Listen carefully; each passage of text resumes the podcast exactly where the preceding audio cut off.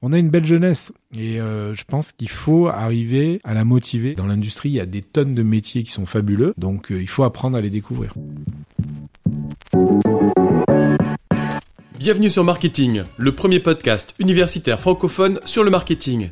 Ce podcast est créé et animé par les étudiants de TechDeco Périgueux et moi-même, Fabrice Cassou, maître de conférence à l'Université de Bordeaux. Notre objectif est de vous partager chaque lundi, mercredi et vendredi notre passion et notre curiosité sur le monde du marketing. Alors bonne écoute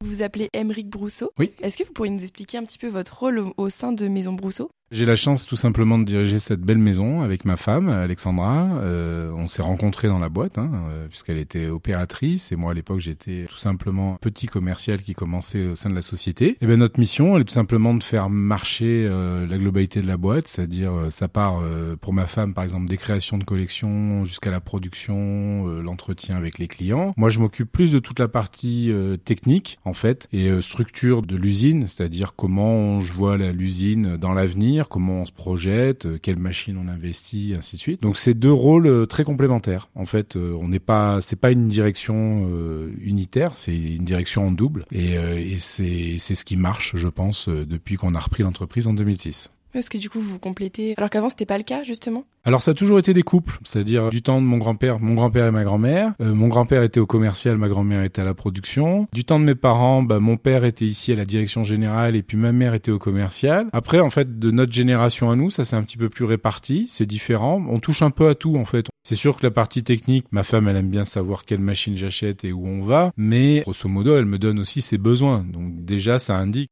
avec le réchauffement climatique, qui est quelque chose qu'on ne peut pas aujourd'hui nier, euh, on sait que les chaussettes devront être plus fines, euh, et donc on va investir sur des machines euh, qui produisent des chaussettes plus fines que des chaussettes trop épaisses. Voilà, ça se complète bien. C'est assez naturel en fait. Vous m'avez parlé de vos grands-parents. Donc, c'est eux qui ont créé l'entreprise. Et comment ça leur est venu? Alors en fait, c'est une histoire d'amour déjà, tout simplement à la base. Mon grand-père était représentant de commerce en bonnetterie et il visitait les épiceries de village pour vendre tout ce qui était mercerie. Du coup, il a rencontré ma grand-mère dans le village, ici au Car. Ils sont tombés amoureux et euh, ils sont partis. Et puis ils ont vu que dans la chaussette, mon grand-père a dit bah tiens, il y a un marché. On me demande souvent des chaussettes là où je vais, à droite, à gauche. Donc il y a peut-être quelque chose à faire. Et ils sont lancés. Donc il a pris son, son beau-frère. Il a été en Angleterre, acheté quatre métiers Bentley Comet. Il parlait pas un mot d'anglais, mais bon, ils avaient pris de l'argent. Donc ils se sont dit ça va toujours marcher. Ils sont revenus avec leurs quatre machines et ils ont commencé l'aventure comme ça. Ah, C'est dingue. Donc, euh, qu'est-ce que vous proposez comme type de produit, euh, s'il vous plaît? Et ben en fait, on propose des chaussettes pour toute la famille. Alors du temps de mes grands-parents, c'était très homme-femme. Du temps de mes parents, c'était très bébé-enfant parce que ma mère avait cette passion du bébé-enfant, donc elle aimait beaucoup faire les collections bébé-enfant. Et nous, c'est très généraliste, avec une pointe quand même beaucoup plus appuyée sur l'homme et la femme, c'est vrai aujourd'hui. Mais on fait toutes les chaussettes, que ça soit des chaussettes de ville, des chaussettes pour le sport, des chaussettes de cocooning, euh, voilà. En fait, tout ce qui est à base de tricotage circulaire, on est capable de le faire. Je dis ça parce que par exemple, on sait faire des filtres de piscine, euh, des pré-filtres de piscine, on sait faire des étuis de fusil, on sait voilà tout ce qui peut être avec un tube, on arrive à faire des, des, des éléments. On fait par exemple pour un client des caches de bouteilles de vin pour euh, pouvoir tester le vin à l'aveugle, vous voyez. Enfin bon, donc euh, notre métier de base ça reste la chaussette, mais en circulaire on sait faire pas mal de produits. Et le fait d'être producteur, qu'est-ce que ça ajoute euh, dans votre métier?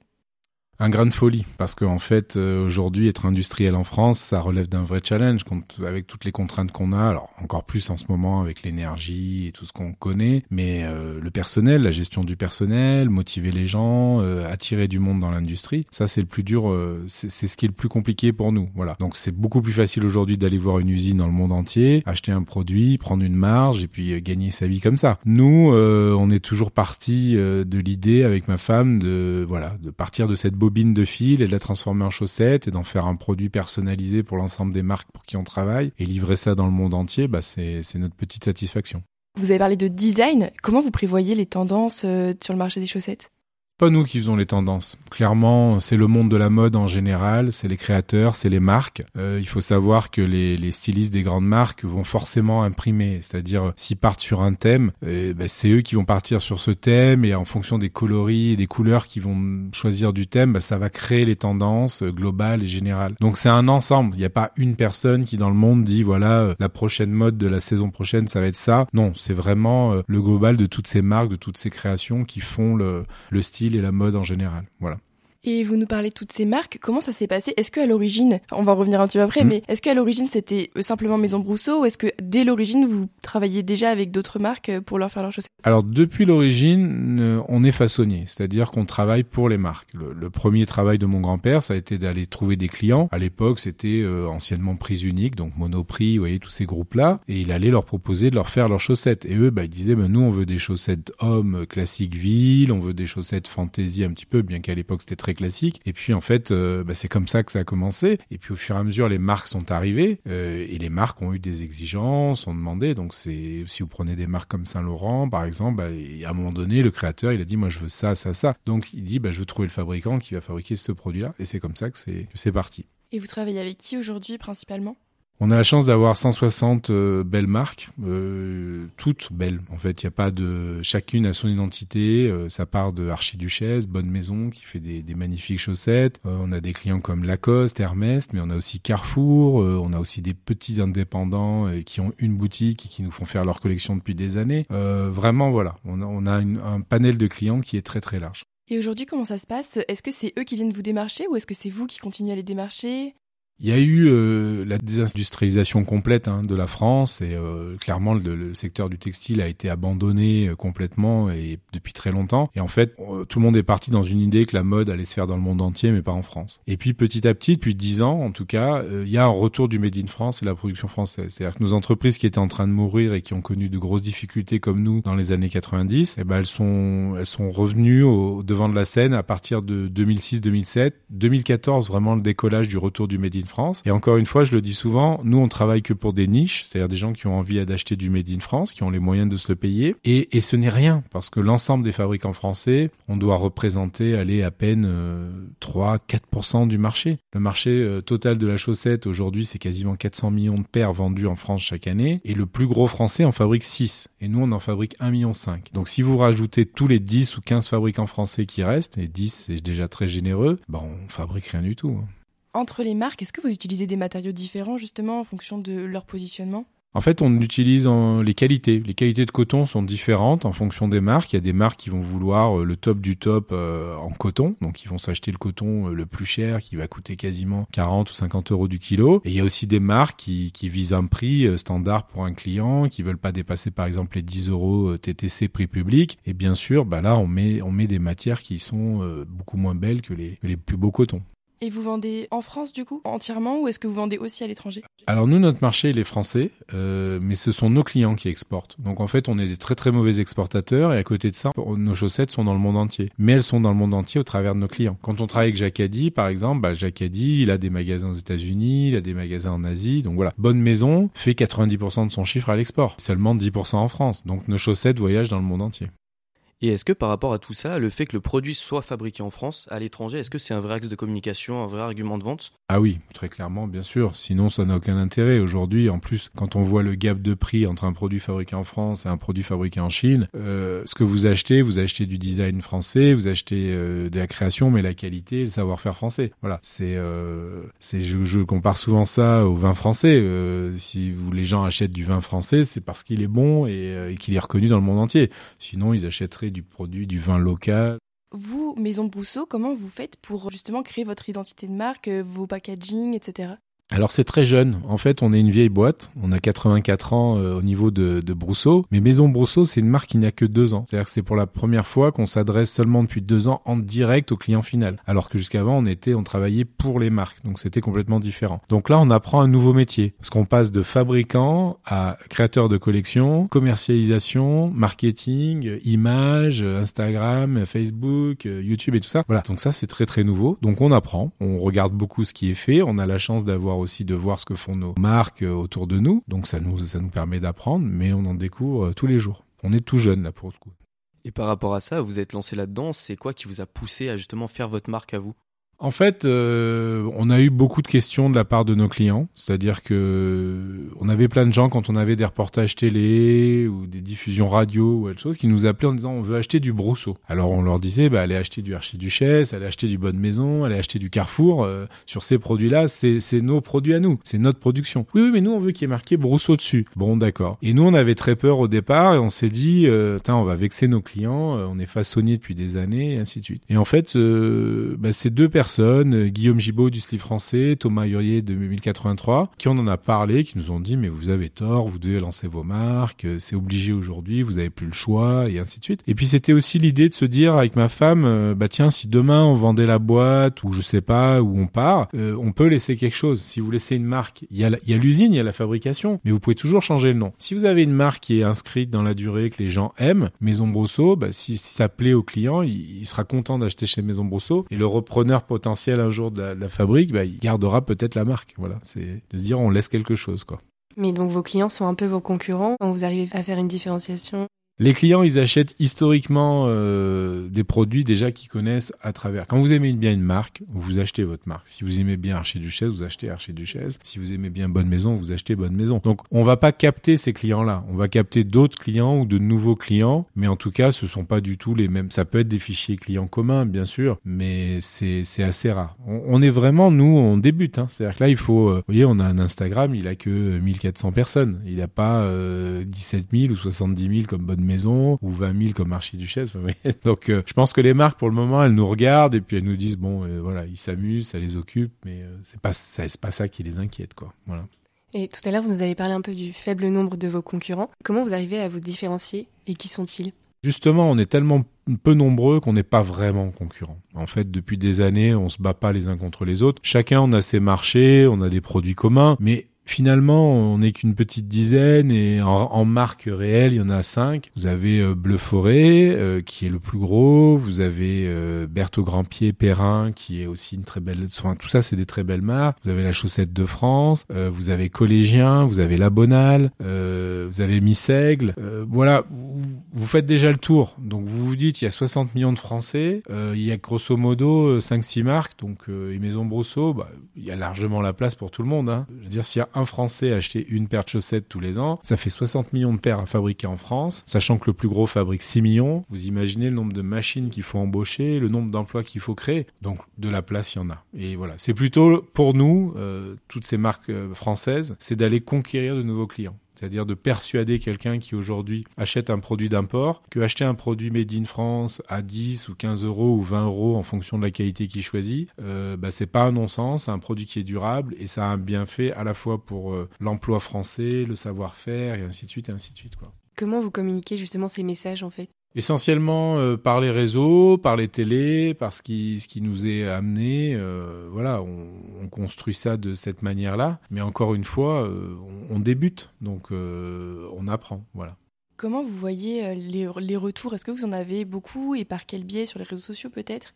Oui, alors bah déjà, on a souvent des messages de nos clients qui nous envoient un mail en disant j'ai acheté vos produits, ils sont super, on est super content et ainsi de suite. Donc ça, ça fait toujours plaisir à l'équipe. Ensuite, on a toute la partie, euh, bah, quand on voit la, partie médiatisation, euh, que ça soit les commentaires, euh, on, a très peu de mauvais commentaires. On en a même voire pas du tout. Enfin, de mémoire, j'en ai, j'en ai pas à l'heure actuelle, mais euh, de, choses négatives. De toute façon, on, représente encore une fois, on est tellement petit que on n'a pas ce côté-là. Et puis, qu'est-ce que vous voulez qui nous arrive entre guillemets? Mais on fabrique des produits en France, euh, sur un territoire, enfin voilà, sur la France avec des salariés français. Enfin, je veux dire, vous, êtes dans un dans un dans un bon sens global. Donc euh, les gens, qu'est-ce qu'ils peuvent vous dire? À part si votre produit est de mauvaise qualité, euh, le reste vous le faites relativement bien, quoi. Actuellement, pour vous, ce serait quoi le positionnement de votre marque Brousseau justement? Maison Brousseau, c'est plutôt une marque moyenne gamme haut de gamme. Euh, moyenne gamme parce qu'en fait, on a des produits euh, qui sont accessibles euh, dès 15 euros. Et après, on a des produits où on monte avec des mélangés laine ou des mélangés soie euh, qui montent jusqu'à plus de 20 euros. Donc là, on est déjà sur une chaussette. Au-delà de 20 euros, c'est déjà une chaussette plutôt très haut de gamme. Voilà. Mais en tout cas, on a aussi un entrée de gamme. Voilà. On n'est pas sur un entrée de gamme de type grande distribution parce que quand on vend des chaussettes à 10 euros, par exemple, TTC, c'est souvent sur la grande distribution parce que c'est massifié et que les volumes sont monstrueux. Mais en gros, vous avez moins de créa euh, dans les collections, vous avez des, modèles beaucoup plus simples et des matières beaucoup plus basiques. Donc il y en a pour tous les goûts. Et puis après, je, dis aussi, on a des clients qui nous disent oui, mais comment Archiduchesse, par exemple, vend des chaussettes euh, beaucoup moins chères que vous, euh, Maison Brousseau? Ben, Archiduchesse, elle a déjà aujourd'hui un, un, très beau parc client avec une clientèle qui est gros et surtout elle est sur un produit basique et massifié. C'est-à-dire qu'elle a pensé sa collection. Elle fait pas deux collections complètes tous les ans. Elle fait des rajouts de modèles fantasy, mais ce, ces produits de base, c'est des chaussettes unies déclinées en 60 couleurs. Et ça depuis maintenant 10 ans. Donc euh, ça massifie énormément la fabrication. Et à l'heure actuelle, du coup, c'est quelle gamme qui va être le plus demandée par les clients dans ce que vous vous proposez? La gamme la plus vendue, de toute façon, d'une manière ou d'autre, chez l'ensemble du marché, c'est les chaussettes euh, à majorité coton, c'est-à-dire euh, celles qui sont sur du 80%, 90% coton et avec une composition polyamide élastane. Après, vient en deux, je pense, c'est les produits laine euh, pour la partie ville, et puis pour le produit sport, bah, tout ce qui est lié au running, au ski, voilà, c'est, on a tout ce qu'on appelle c'est les produits exotiques, mais les gens utilisent le plus c'est des chaussettes en coton voilà, ça c'est le, gros du marché, la chaussette ville. Et puis après la chaussette de sport, hein, parce que tout le monde, il y a beaucoup de gens qui courent, qui font du vélo. Enfin voilà, donc c'est ces produits-là. Est-ce que vous voyez des évolutions entre les chaussettes classiques avant peut-être ou et les chaussettes plutôt fantasy? Est-ce que vous voyez des évolutions dans la consommation des, des personnes?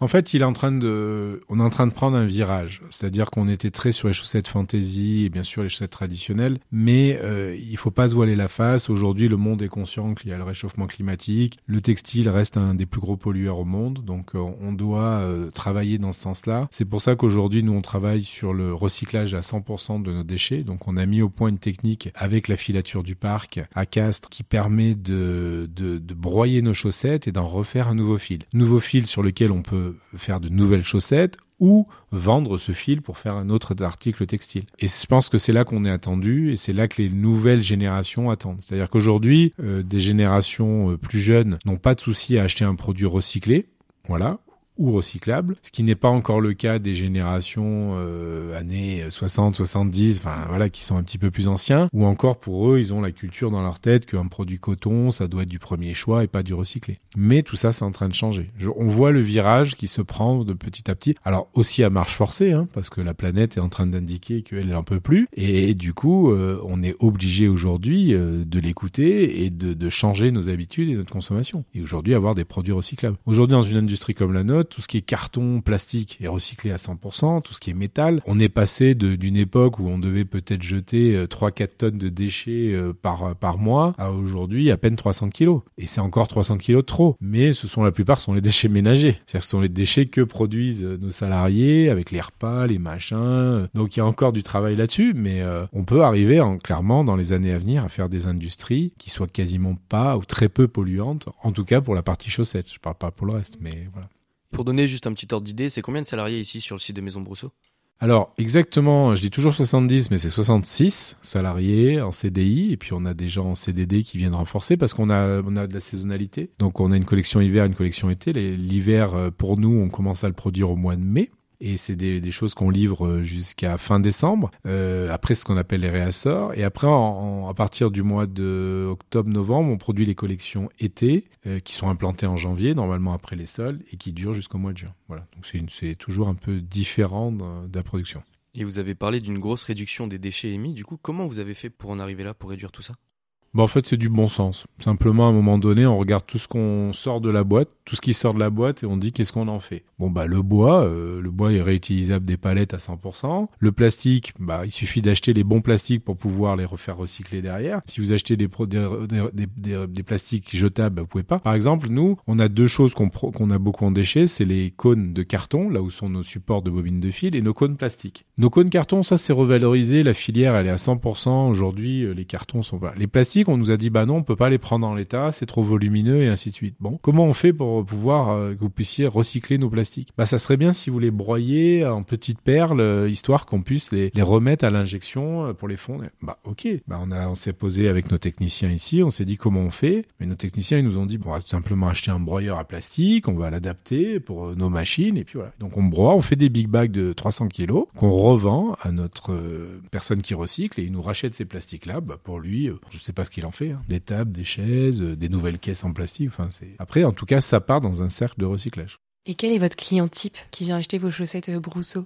C'est tout le monde. En fait, déjà, c'est quelqu'un qui a une petite affinité avec le Made in France. Parce qu'il est prêt à mettre euh, au minimum 15 euros dans une paire de chaussettes. Là où aujourd'hui, vous avez des chaussettes à 5, 6 euros euh, dans les grandes surfaces. Euh, donc déjà, nous, on travaille pour la, cette tribu-là. La tribu du Made in France. Des gens qui ont envie d'acheter du Made in France. Des gens qui recherchent de la qualité produit.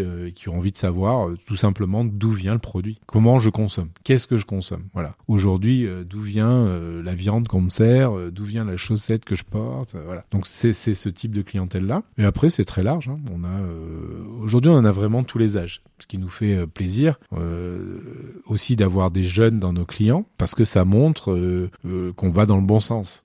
Je veux dire, si on aussi, on arrive aussi à attirer des jeunes sur la marque, bah, ça veut dire qu'on on touche vraiment toute la famille. Quoi. Donc ça, c'est positif.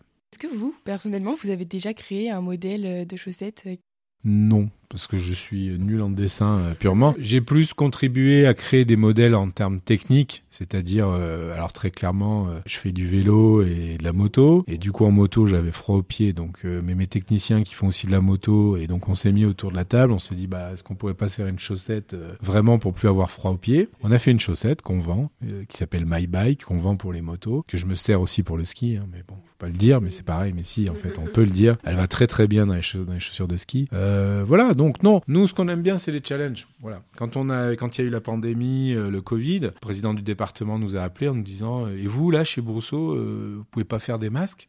Bah on fait des chaussettes. Euh, voilà. Et avec mes techniciens on s'est réunis, on s'est dit bon qu'est-ce qu'on peut faire? On fait du tube, de notre tube on a et on a réussi à mettre au point un masque qu'on a fabriqué, on a fabriqué plus de 700 000, qu'on a vendu, livré. Euh, voilà, bon, c'était une situation de dépannage, hein. on a été un peu des rois pendant, euh, pendant quelques mois. Bon, maintenant, euh, purement oublié, même plus personne se souvient qu'on a fait des masques dans la boîte. Ah, si dans la boîte ça va, mais bon, on a de temps en temps besoin de le rappeler en tout cas. Voilà. Et comment vous l'avez vécu la crise sanitaire, vous? Bah, en fait, un choc, hein, vous savez, quand vous avez votre président qui vous dit euh, c'est on est en guerre. Bon, déjà, c'est bizarre de l'entendre. Euh, et puis de deux, c'est un petit peu euh, le côté réveil qui est dur le matin. C'est-à-dire, que qu'est-ce qu'on fait? Euh, on arrête, on n'arrête pas, on savait pas où on allait. Donc on a arrêté, nous, pendant une petite semaine, histoire de comprendre ce qui se passait, qu'est-ce qui allait rester, qu'est-ce que les clients allaient garder comme commande ou pas? Et en fait, on s'est très vite rendu compte que bah, les clients allaient tout garder au niveau des commandes. Justement, on était parti à la fabrication de masques. Donc on a très très vite redémarré l'usine, dès qu'on a eu des masques d'ailleurs. C'était un peu ça aussi le truc c'est qu'il fallait quelque chose pour protéger, même si à cette époque-là, je pense qu'on n'était pas en fait dans le dur de ce qu'était l'épidémie et tout ça, et on était surtout dans l'inconnu. Mais euh, bon, une aventure qui s'est passée, beaucoup moins compliquée que la crise économique et financière que ça a déclenché derrière, que l'on vit actuellement. Où là, euh, parce qu'en fait, il y a la guerre en Ukraine, mais euh, pour nous, il n'y a pas que la guerre en Ukraine. La guerre en Ukraine est aussi liée à, à cette guerre économique et dans un système qui est plutôt en fin de vie. Mais nous, on est toujours ultra positif chez Brousseau parce qu'on a connu tellement de crises que bon voilà. Et on se dit en fait le monde va se réinventer. Donc en fait, on sait qu'il va y avoir quelque chose après, tout ce qui est en train de se passer, mais qu'est-ce que ça va être? Bon, bah, pour le moment, on le sait pas encore. Mais comment vous faites pour euh, essayer de vous adapter? La nature s'adapte. En fait, moi, je pense que l'humain et nous, on est pareil. C'est-à-dire que moi, je, je supporte pas toutes les théories de l'effondrement, de tout ce qu'on entend en permanence. Je pense que l'humain, il est comme la nature. Déjà, il s'adapte à la nature, parce que la nature qui nous dicte un peu de là où on doit aller et là où on va aller. Et euh, je pense que les industries que nous sommes ou le monde, bah, il s'adapte au fur et à mesure. euh, voilà. Donc, il y a toujours des nouvelles opportunités, il y a toujours des choses à faire. Après, bien sûr, euh, voilà, regardez la, la, la crise en Ukraine, la situation en Ukraine. Les Ukrainiens n'ont pas arrêté de vivre complètement. Ils vivent sous les bombes et dans, dans des conditions qui sont juste que dantesques. Mais en parallèle de ça, ils continuent à travailler, ils continuent à produire, ils continuent à soutenir leur pays, ils continuent. Enfin, vous voyez, c'est. Donc, je crois que le monde s'adapte. Voilà. Et donc vous avez déjà prévu de faire des chaussettes plus fines? Oui, parce que ça, en fait, c'est malheureusement un constat. Euh, il fait de plus en plus chaud et de plus en plus longtemps. Des chaussettes, on en aura toujours besoin, mais si vos chaussettes sont trop épaisses, vous n'allez pas les aimer. Donc euh, oui, on, on adapte nos, nos investissements de parc machine vont vers des chaussettes plus fines, parce que on sait qu'on aura beaucoup plus de facilité à vendre des chaussettes fines sur des périodes plus longues. Donc euh, voilà, on a déjà commencé depuis longtemps. hein. Euh, On avait, en fait, dans la fabrication de chaussettes, vous avez différentes épaisseurs, ce qu'on appelle les jauges. Notre métier était essentiellement basé sur la jauge 14 14 et la jauge 9, qui étaient des, choses moyennes, et la jauge 18, c'est le fin. Et ben le fin est en train de monter en puissance d'année en année, et voilà. Et nous, on a commencé à investir dans le fin il y a plus de 10 ans, et aujourd'hui, on a plus de 30 machines dans le fin sur un parc de 120, donc on est comme il faut. Concernant les ventes du coup de ces chaussettes plus fines, qu'est-ce que ça a donné auprès de vos clients? Alors nous, on n'en avait pas en 2013, donc on a commencé de zéro, donc on n'est que en croissance. Donc on peut que vous dire que c'est positif puisqu'on ne fait que racheter des machines chaque année. Donc euh, c'est un marché qui est, en, qui est en croissance complète. Contrairement à la jauge 14 qui elle a plus le, en train de stagner en fait, voilà, qui a trouvé son rythme de croisière et qui est, qui est basé là-dessus quoi. Voilà. Et les chaussettes fines, vous les vendez en tant que Maison Brousseau ou aussi pour vos autres marques? Tout, à la fois pour nos clients et Maison Brousseau. Et c'est eux qui vous ont demandé ou c'est vous qui avez euh, guidé euh Alors l'idée de base vient vraiment de d'un de nos clients, Bonne Maison, qui euh, qui voulait absolument cette épaisseur-là. On n'avait pas de machine et moi j'avais profondément envie de, de faire quelque chose avec les deux créateurs euh, de la marque et euh, du coup je leur ai dit banco, bah, j'achète des machines et eux aussi m'ont dit bah nous on va aussi en acheter donc on est parti acheter deux machines nous, deux machines eux et on a commencé. Ils ont lancé la marque en 2013 comme ça et aujourd'hui on fait des très très belles quantités avec la marque. Mais c'est qu'ils coproduisent eux aussi? Alors eux, ils, ils, produisent Bonne Maison, donc la marque Bonne Maison. Donc on a d'abord travaillé pour eux, pour Bonne Maison, et ensuite après, quand on a eu lancé Maison Brousseau, on a commencé à faire des chaussettes fines aussi pour Maison Brousseau. Voilà. Par rapport au cycle de vie d'une chaussette, est-ce que c'est long?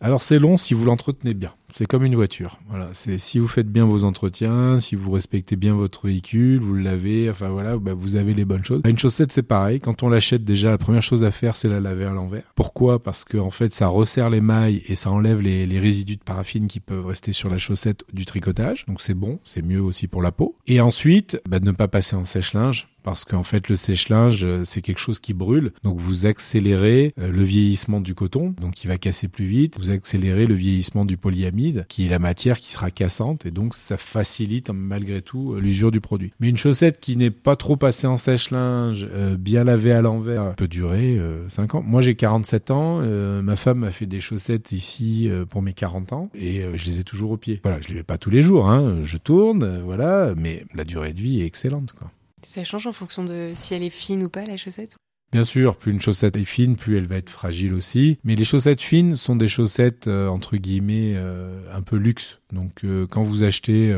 un très joli sac d'une marque de luxe, vous en prenez soin en général. c'est sûr que quand vous avez acheté un sac pas cher, en général vous le jetez sur le canapé en arrivant. Mais non, c'est voilà, bah, c'est pareil pour les chaussettes. Clairement, les gens qui achètent des chaussettes fines, bonne maison, ils font attention à ce produit-là. Et actuellement, une gamme de chaussettes Maison Brousseau, elle va rester combien de temps sur le marché? Avant d'être retirée du marché ou avant de voir une autre gamme qui va sortir?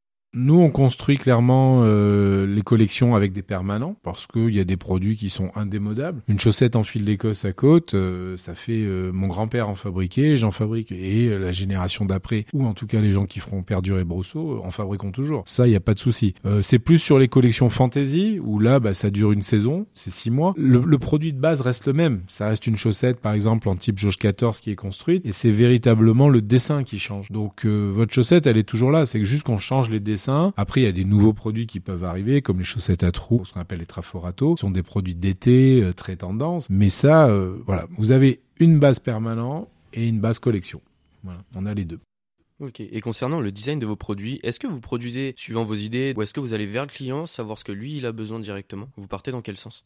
Non, alors on fait plutôt l'inverse. C'est un peu l'essence des marques. C'est les marques proposent. Euh c'est pour ça qu'il y a autant de marques. Chacune ont leurs idées et leurs collections. Nous, euh, chez Maison Brousseau, c'est Alexandra qui définit ses thèmes. Voilà, là, sur les thèmes, elle a envie de travailler. Alors déjà, c'est une collection été ou une collection hiver. Bah évidemment, euh, sur l'hiver, elle va vous faire euh, peut-être un thème sur la mer, sur l'été, pardon. Et puis sur l'hiver, vous aurez un thème euh, différent. Là, par exemple, elle a travaillé euh, son dernier thème, c'est sur les tapisseries d'Aubusson, parce qu'elle aime bien les tapisseries d'Aubusson. Et donc, elle a travaillé son thème chaussettes femmes sur les tapisseries d'Aubusson. Voilà, sur le prochain thème de l'été, bah, c'est lié au musée, un musée de la mer qu'elle a visité. C'est l'inspiration, quoi. C'est ce côté créa. On a aussi l'inspiration de ce qu'on voit autour. on a la chance autour de nous d'avoir des belles maisons comme Bernardo qui font des très belles collections. Donc là, ils ont fait un très beau thème Versailles. C'est pas dit que nous, ça nous inspire pas et qu'on se dise pas, mais pourquoi on ferait pas un joli thème Versailles? Enfin voilà, c'est une inspiration globale, hein, de toute façon, de, de chaque instant. Comment vous distribuez les chaussettes Maison Brousseau?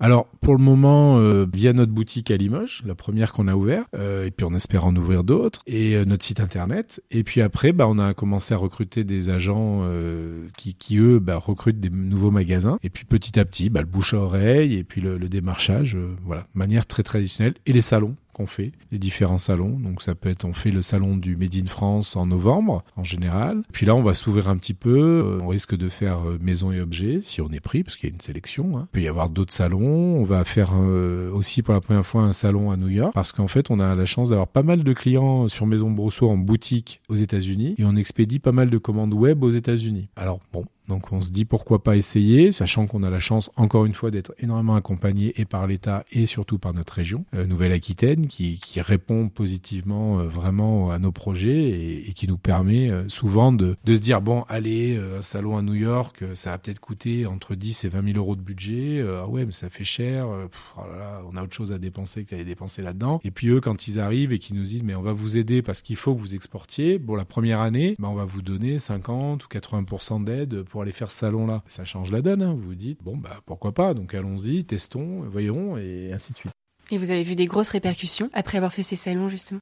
Alors jamais la première salle pour le premier salon, c'est assez marrant. Euh, quand on a fait le premier MIF pour Maison Brosseau, on est reparti de là, on était un peu euh, tiens euh, bizarre, alors que à côté de ça les boutiques marchaient très bien, le site marché commençait à bien marcher. On s'est dit bah mince alors qu'est-ce qu'on n'a pas fait, enfin est-ce qu'il y a un truc qui va pas? Là on a fait le deuxième salon qui a été vraiment pour nous un super succès. On a fait euh, dix fois ce qu'on avait fait en chiffre d'affaires la première fois, plus la répercussion sur les sites web, voilà, plus un ensemble. Donc on s'est dit ça y est, ça décolle. Et c'est justement là qu'on s'est dit avec ma femme, bon, Maintenant, il faut vraiment s'occuper de Maison Brousseau à 100% et le lancer et accélérer. Donc c'est pour ça qu'on a, on va faire en 2023 autant de salons. Est-ce que vous voyez une différence entre la clientèle que vous allez toucher en magasin ou en salon? Est-ce que la cible est la même et est-ce que le profil qui vient vers vous est le même? Ah oui, clairement, oui, oui. Oui. Après, en fait, en salon, quand vous faites un salon comme le Made in France, vous avez des clients qui viennent sur le Made in France. Voilà, clairement. Par contre, sur euh, la boutique, ça, c'est l'opportunité. C'est les gens qui passent dans la rue, qui passent devant votre boutique, qui trouvent la vitrine sympa, et disent, ah, tiens, c'est fabriqué en Limousin, bah, j'ai envie d'acheter le produit. Ça, voilà. C'est juste ça la différence de clientèle. C'est vrai que sur un salon comme le Made in France, bah, toutes les personnes qui rentrent, c'est déjà quelqu'un, euh, vous n'allez pas à un salon du Made in France sans savoir où vous allez. Dites, euh, déjà, je viens pour acheter rien du tout. Bon, ça, c'est pas vrai. Et les prix français, c'est trop cher. Bon, déjà, euh, vous pouvez demander à toutes les personnes qui rentrent au salon Made in France, ils n'ont pas cet a priori-là, en tout cas. Est-ce qu'il y a un canal de distribution donc entre le site web ou le magasin qui fonctionne plus?